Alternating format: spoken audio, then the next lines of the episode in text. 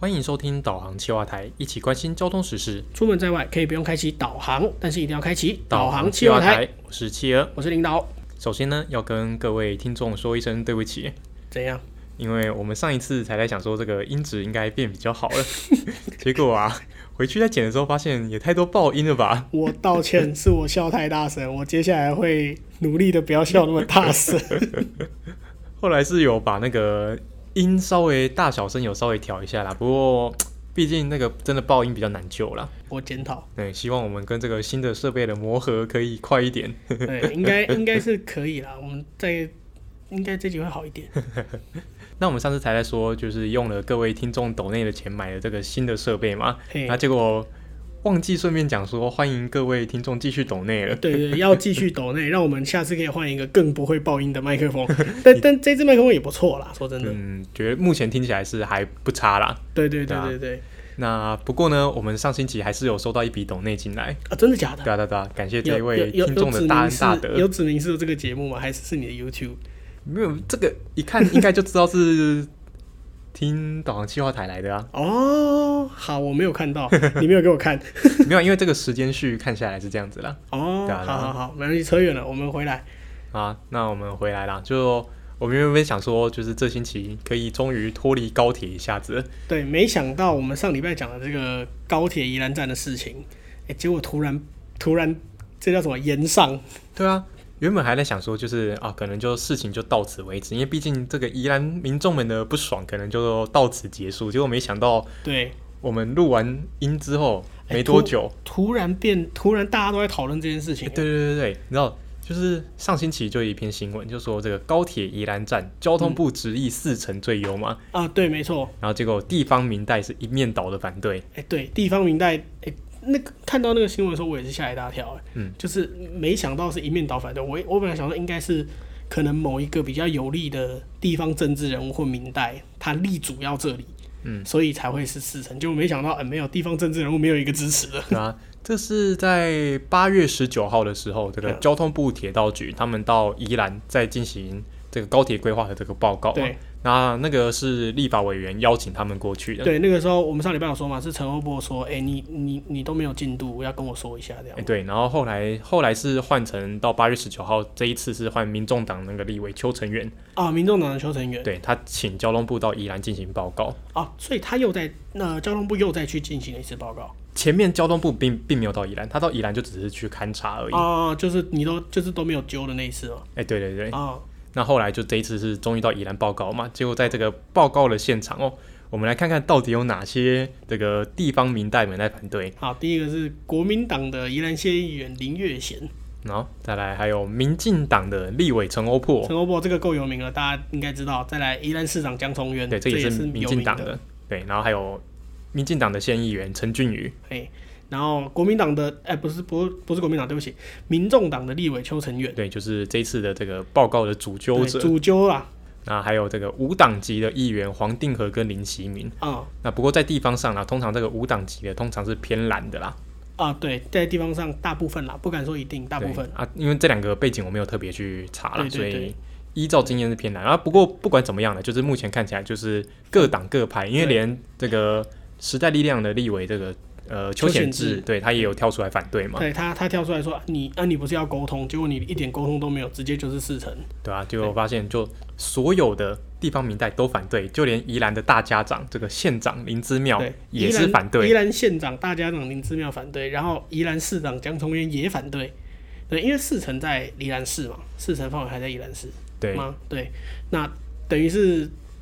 现设站点没有人支持。对啊。然后呢，我还有一个更呛的、啊，就是这个头城的无党籍议员叫蔡文义嘛，哦他就说，因为高铁宜兰站现在要说要设在四城，那交通部给出的理由是说，省因为钱省钱，对对，那加上就是因为它等于是一出雪山山脉之后，对那一落地就可以马上设站了嘛，对那它的轨道的建设成本最少，对，那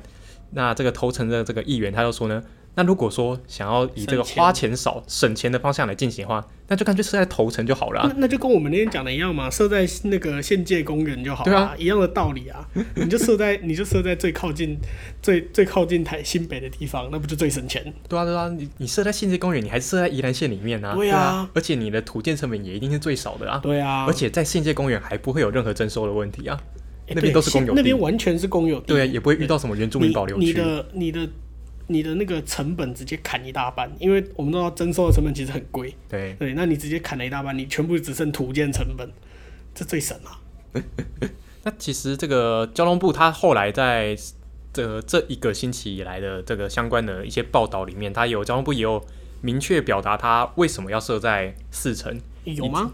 有它，因为其实这个案子最开始的时候，应该说交通部这个案子，它有先花七千多万的钱，那请专家来进行这个哦评估综合规划的评估嘛。哦那当时的这个专家们，他们是建议说应该要设在宜兰站。啊，对，大部分好像都是认为宜兰站最好。哎，对，所以说后来就是说这个交通部它是不是有黑箱考量嘛？啊那后来交通部他又说呢，他有考量到几点哦。第一点呢，他说，呃，因为针对目前的这个四城设站的这个位置啊，它有一个遗址，叫啊，马林林遗址址，。对，那这个交通部铁道局他们说，他们会用绿地的方式来保留这个马连遗址。用绿地保留马林遗址，所以你在挖高铁的时候就完全不会挖到它吗？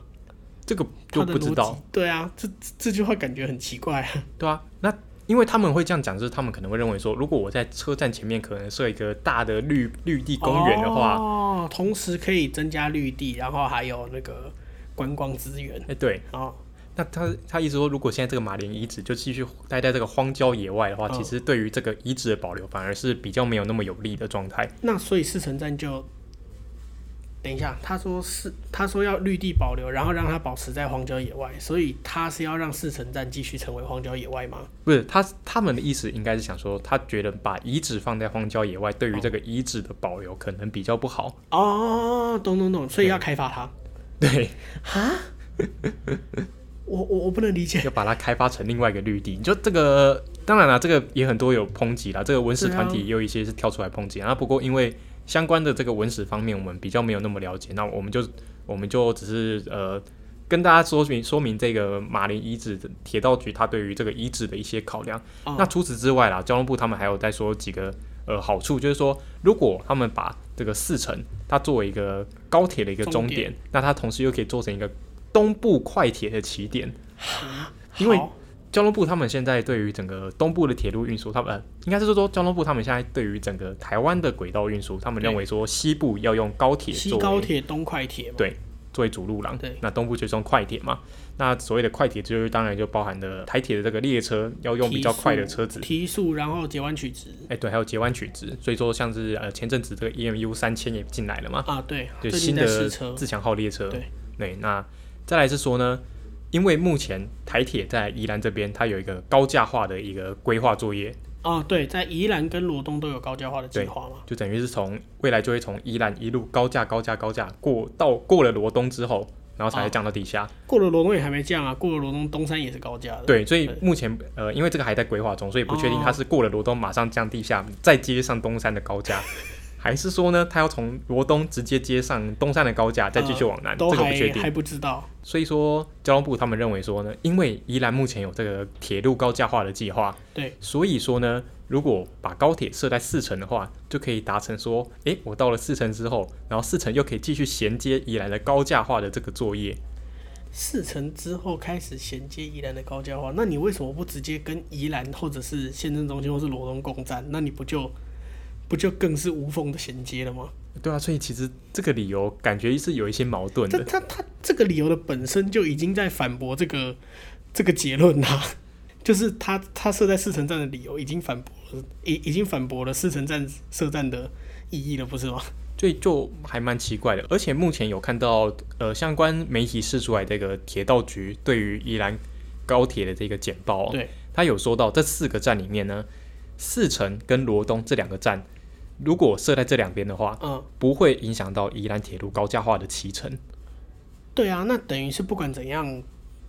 都就是设四城也不会也不会说你高架化更容易啊，不不是不是，他他哦是说、不是他的意思是说，如果我今天把车站、把高铁站设在啊四城，对或者把高铁站设在罗东的话，嗯对于整个宜兰铁路高架化的进行的时程不会有影响。但是呢，如果设在宜兰或者设在县政中心的话，嗯会影响到会高架影化响的时程。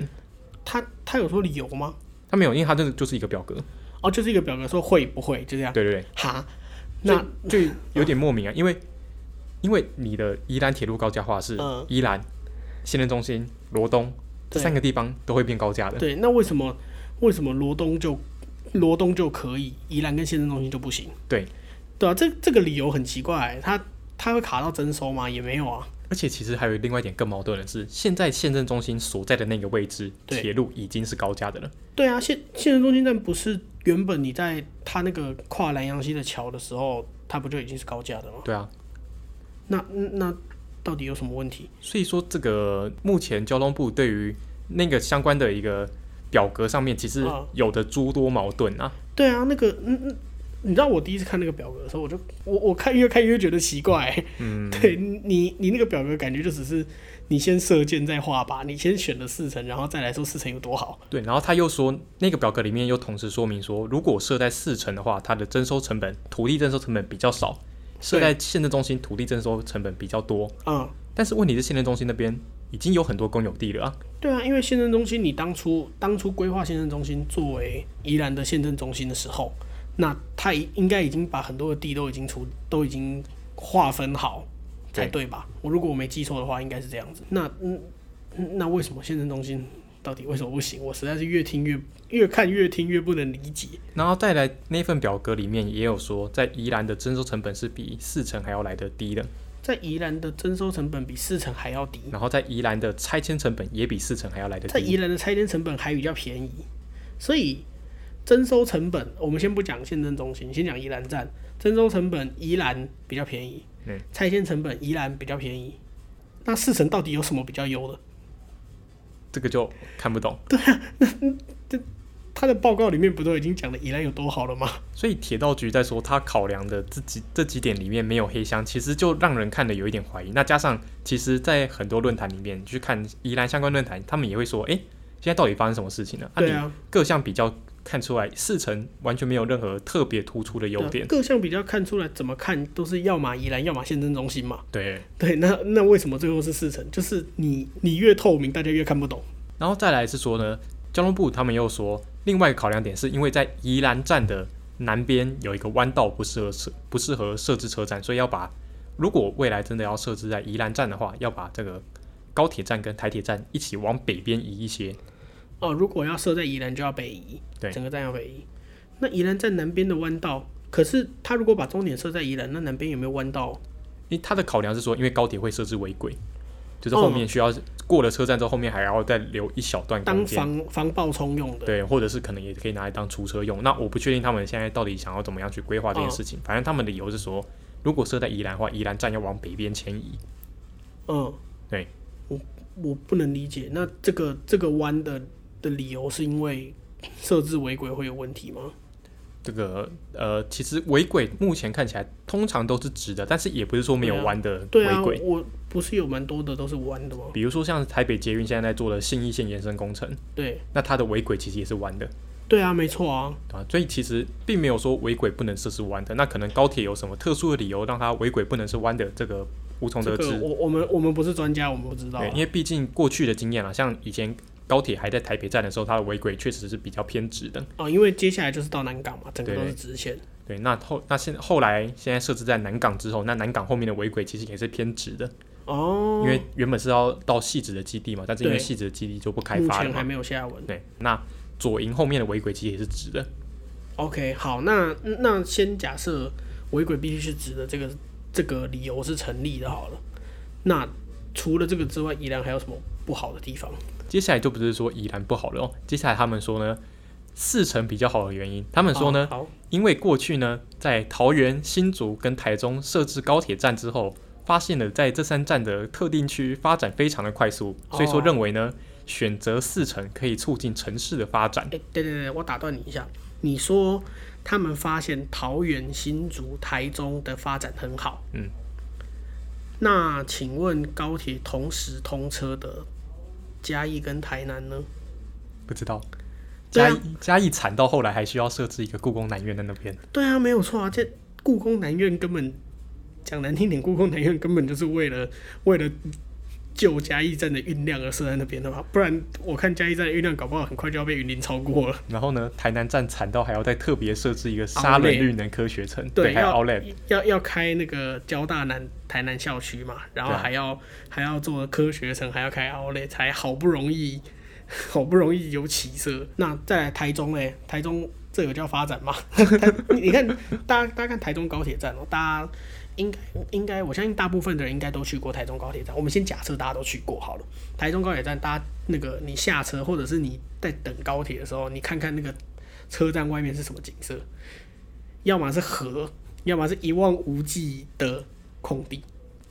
就我四个月前啊去台中捷运通车免费试乘的时啊！候，我那个时候也有去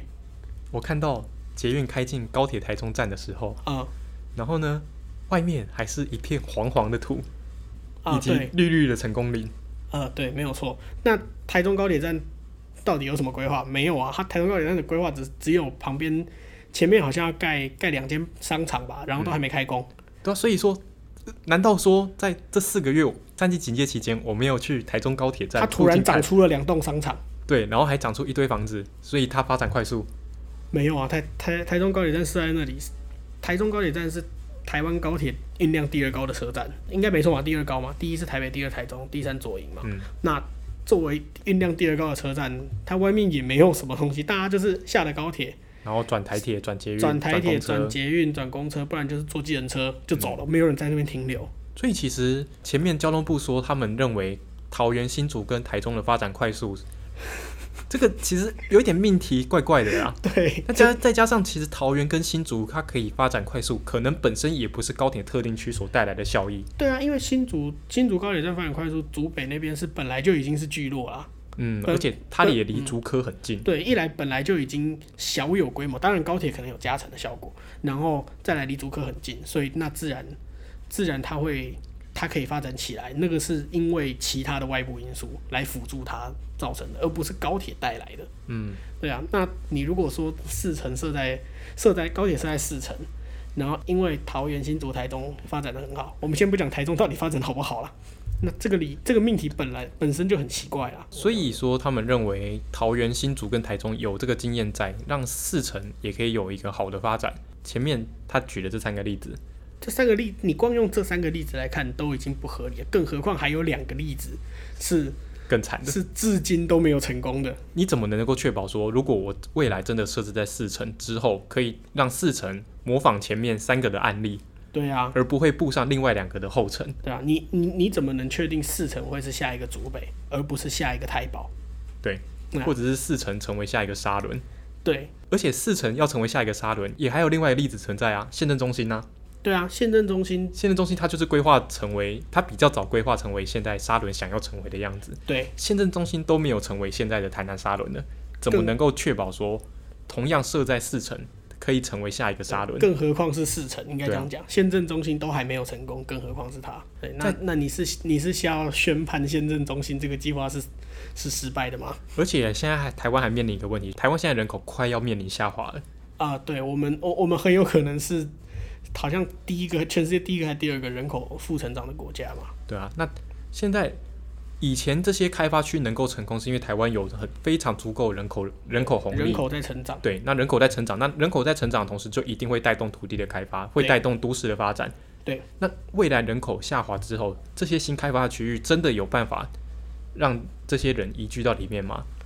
而且过去这一两个世纪以来，都是对往都市去集中的嘛。对，因为都市化过度之后，然后又往郊又往郊区的方向去走。对那这个郊区呢，其实也都是那种比较郊区的地方，而不是像是你这种它不是这种完全的完全的乡下，哎，对，或者是完全的新市镇。其实对这种新市镇，呃，大部分能够成功，那也是因为有一些很多众多的因素在里面，而不是说你就纯粹设一个高铁站在那边，对它就能够成功的。不是不是有一个高铁站就可以就可以让它成为新市镇的。对，那我们目前看到就是说，这个四城它就是纯粹一个高铁站，它没有任何其他的产业想要配合进驻。对你，你如果要可以啊，但是你一开始你就要有配套好，你要有产业配合进驻啊，或者是你当当地的机能要完整，嗯，对，可是四城目前看起来没有任何的前置的作业、前置的规划。对啊，这个就有点像是以前台南沙伦嘛。那因为台南沙伦那时候也是因为没有，就是他纯粹想要开发成一个住宅区，然后再加上少少的一些产业，嗯，，那结果就是走了走了十五年下来，什么都没有 哎所以现在终于要推一个绿能科学城在里面。哎、说真的，我我偏一下题，你说台南沙仑一开始是想要做住宅区，嗯就原本地目还没有变更的时候啊， 怎么会有人想要住在高铁站附近？那应该很吵吧？这个就跟桃园的那个航空城一样的道理，不是对吗？啊，就跟我们之前讲航空城一样的道理啊，就是，哎、应该会有人想要住离高铁站不会太远，但是应该不会有人，应该不会有人想要住在高铁站旁边。不知道，所以 我其不能实理解世界上各国，他们临近车站、临近轨道的地方，都会尽量把它划设成商业区，商业区，嗯因为商业区不怕吵啊。对，或者是产业园区，对，对，你把住宅区设在车站旁边，设在轨道旁边，对那就是会面临一堆很噪音问题。对，那这个噪音问题是不是未来又会说啊，我们铁路应该要地下化，是应 该要应该要怎么样的？对。那嗯，那当然你开始嫌铁路吵，那你未来就要地下化吗？这对感觉感觉又本末倒置了吧？好啦，所以说，反正综合以上这些原因呢，这个我们交通部长王国才他就说，我们认为设置在四城是非常有远见的。他可能是 他的远见可能定义跟我们不太一样，他的远见可能就是省成本，对他的然后远见应该在财务上、财政上的远见但啊。是有面临一个问题，嗯因为之前高铁说要设置延伸到屏东的时候，对那他在屏东他设置在六块厝嘛，对，那他后面原本他们简报上面就说呢，我预留围围轨的空间，可以直接通过大武山延伸到台东。啊、对我记得这件事情对，那现在宜兰高铁站说要设在四城。啊，哎、对耶，如果你设在四城，那你还要往南延伸到花莲吗？那你未来你你想延伸到花莲吗？第一个是你想不想？你如果想的话，那你设四层，你要怎么延伸到花莲？你对啊后面宜兰罗东你完全没有办法解决啊。对吧、对，一一来宜兰罗东你的征收都得解决之外，再来你你离花莲这么远，那是不是宜花段的高铁成本一定会超级超级高？嗯， 他他这两个根本就是前后互相矛盾的。对嘛？所以你既然屏东的设在屏东的时候，有考虑到你未来可能会延伸到台东，我们先对不谈说到底会延伸不台会东有没有可行性。对，那你现在同样的逻辑，为什么设在四城的时候就没有想说你未来可能要延伸到花莲？真的是所以其实王国才说这个规划是有远见的规划，嗯，嗯，对，那那也就是说，在高铁屏东设在六块说，然后留违规是没有远见的吗？ 对啊，因因为这两个这两个的结果是完全相反的嘛。那你如果说一个有远见，那你是不是代表另外一个没有远见？ 完全啊越想越不懂。那宜兰高铁的部分我们就先到这边结束嗯啦。那照目前的这个态势看起来，未来可能还会有一段时间，宜兰高铁议题会一直浮上台面。对那这真的是 目前看下来高铁延伸争议最大的一个车站呢、啊对，感觉屏东都没有那么夸张。那虽然屏东也很多人认为说设在六块厝不是一个好选择，但至对少设在六块厝可能还有接近一半的人是支持吧。对，尤其至少至少六块错，可能可可能它还有延伸台东之类的可行性存在，但宜兰你设在四成，嗯，我们看不出来，对嗯，这反就是反正你前后各种矛盾就对了。对吧？反正现在很多的明代都去抗议了，那对看看大家未来会不会，如果真的盖在四成，然后大家再来喊高铁要地下化，对，那我们宜兰站部分就到此为止。那我们对接下来讲另外一个铁道的东西，是这个英歌的铁路目前是准备要地下化，然后呢，规划智驾车。这个智驾车呢，指的是智智能能智能驾驶车、对智慧驾驶车啊 or 智障驾驶车吗？呃，这个不 好说。哎，听到英歌铁路地下化我就叹气。那个大家如果听到那个呼吸声，那个不是呼吸声，那是我在 叹气。真的，诶英歌算台地了吧？英歌已英歌应该已经在桃园台地的边缘了，对不对？在边缘还对没啊上到台地上面去。哦，算是坡的地方。对，好，我们先讲一下这个新闻内容哈。好呃，莺歌铁路地下化在年初的时候跟地方达成共识，嗯预计全线移到北侧的山区对，开通山岳隧道走地下化，哦并在北英公园后方设置新车站。哈，好，等一下前面很多地名听不懂没关系，我们现在好好讲。首先呢，这个我们先回到前面讲的第一句嘛，在年初的时候跟地方达成共识嘛对，那就我就刚好在脸书上面就划到一个朋友，他就说呢，诶、啊没有共识啊，啊拿来共识对吧、啊！你那个朋友好像也是我 朋友，他是英歌居民，对啊，都没有共识啊，根本就没有共识可言。对，那再来是说呢，我们又回去翻哦，在今年一月的这个说明会上面，对，那这个六位出席的里长里面，只有三位是明确表态是支持这个方案的要。要走就是打打过这个山坡嘛，那其他呢几位里长，有人说呢，诶，这个新站设置在山腰的话，第一个设置在山腰腹地本身就会是一个问题嘛对。啊，你你你应该说英歌本身本身的腹地好像就已经没有很大了，嗯，然后你又设在一个腹地更小的地方，对。那再来是设在山坡上面，会不会有水水土保持的问题？对，别忘记之前挖山脚盖高速公路，造成高速公路旁边的山坡直接滑下来。对，然后哎、诶我记得那个时候埋埋掉了很多台车嘛。对不对埋掉三台车，对然后五个五六个人，对，我们前几我们之前应该有一集就有讲过，就是你一直挖边坡本身就是一件很对环境非常不友善的一个举对动。吗？那加上你设置车站，不管你后面有没有山岳隧道好了，对你设置车站在在那边，你一定是要明挖的，就是要把山坡挖开来。对，那你势必就是又在削边坡。那呃好，所以我们要先补充一下英歌的整个地理环境。好，现在的英歌英歌市区其实不大啦，对，英歌市区好像好像就是一块那个算那个算什么山河河河切出来的算是河街河地街这种地感形，对觉不。对？那它就是在呃它的北侧就是山坡，对对，那南侧呢就是大汉溪，大汉溪，对，那整个从山坡到大汉溪整个范围哦，大概就是两两三公里左右而已。啊，它这个宽度大概两三公里。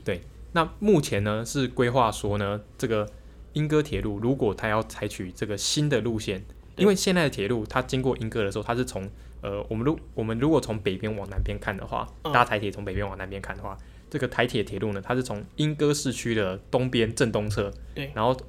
沿着这个四十五度线的方向往南切，对，没错，就是往西南方向走。就是往左前方走啦。对对对，然后接下来呢，再绕一个，再绕一个两百七十度往正北方向走，会经过莺歌市区的西边。对，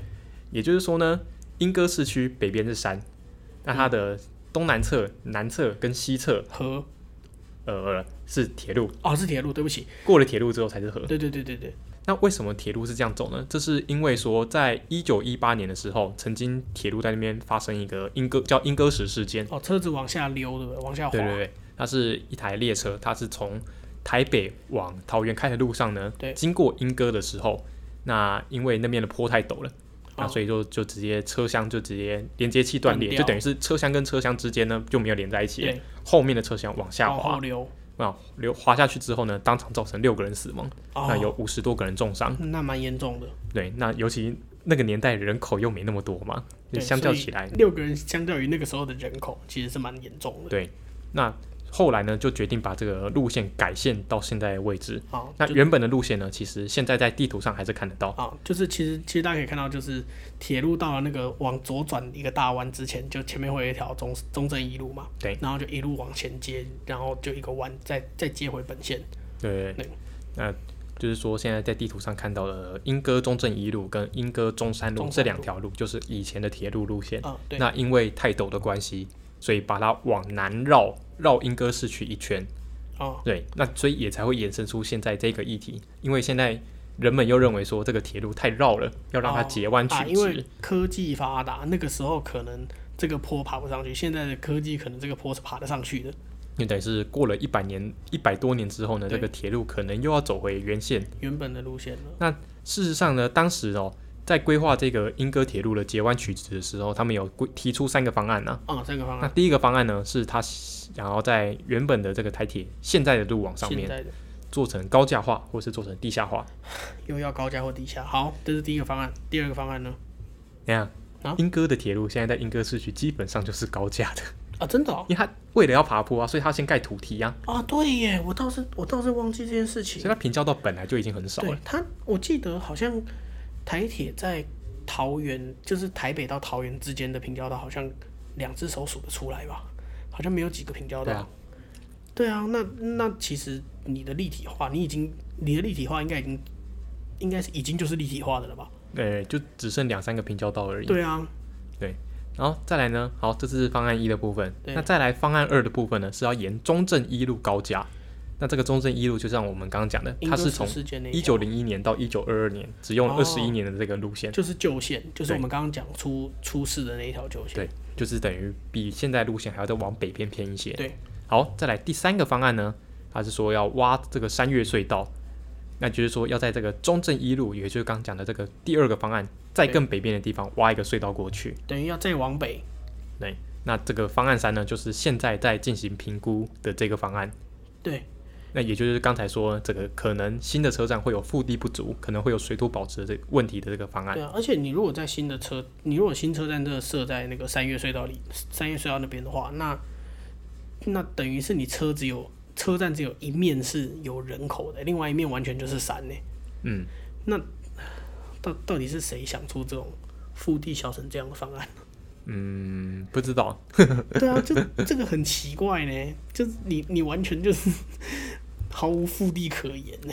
而且那边也不是莺歌市区吧？ 那莺歌边市区还没有到吧？因为现在莺歌市区等于是转移到南面了嘛，对啊，等等于那边已经不是莺歌市区啦。对啊，那你设在那边，你是要开发新的新的建筑物吗？但那边一面又是山，你要怎么开发？ 不知道。对啊，那这个报道后面就有提到说，地方民代担心车站跟铁路迁移之后会导致旧的车站缺乏特色，然后哦旧的车站这边呢，可能发展会变得比较没落。旧旧的车站会没落啊！嗯废话，你没有车站当然会没落、啊， 这不是这不是一句废话 吗？所以说呢，现在新北市政府的捷运局呢，他们就规划说，想要把目前的这个铁路文，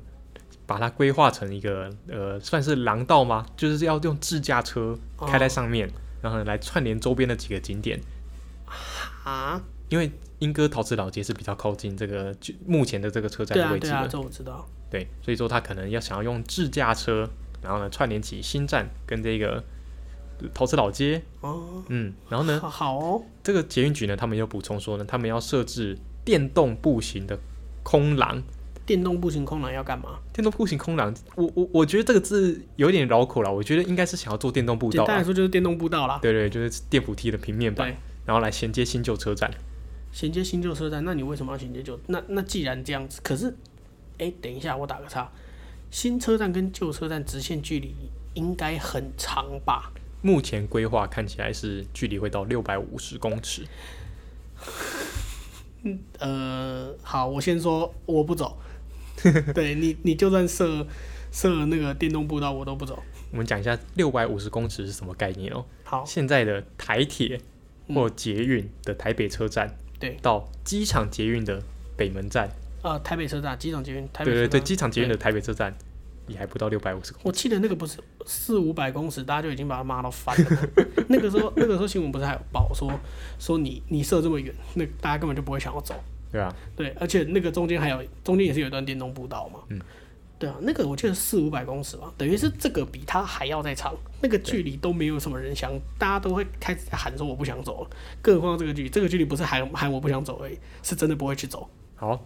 那再来呢？还有第二个问题哦。对现在莺歌外面在盖捷运，对啊，现在的英那个捷运三莺线的莺歌车站就在莺歌火车站南边，靠近河一边河河边一点点的地方，中间好像要做一个那个连通的天桥吧，我记得对现在要打算这样做，因为他们不在同一个点，虽然不远，但是不在同一个点嘛。这还是经过改线过的哦。对原本的三莺线它是要走在三莺大桥旁边，对，在现在的再往西南边走一点点，对，那过了就是走这个三莺大桥旁边之后呢，然后直接弯进陶瓷老街里面去。对，那等于是原始规划的这个捷运的莺歌站会跟台铁的莺歌站距离差不多会到五百公尺左右，跟现在的台铁莺歌站嘛，对对，隔到五百这公是尺，原始的捷运规划、哦。那个时候被骂到翻，不是对，吗？被骂到翻掉，所以后来三阴线就决定改线，在大汉溪往下游差不多一公里的位置过河。对，它等于没有跟哪一座桥有有贡献的，它对完全就是自己自己跨过大汉溪，然后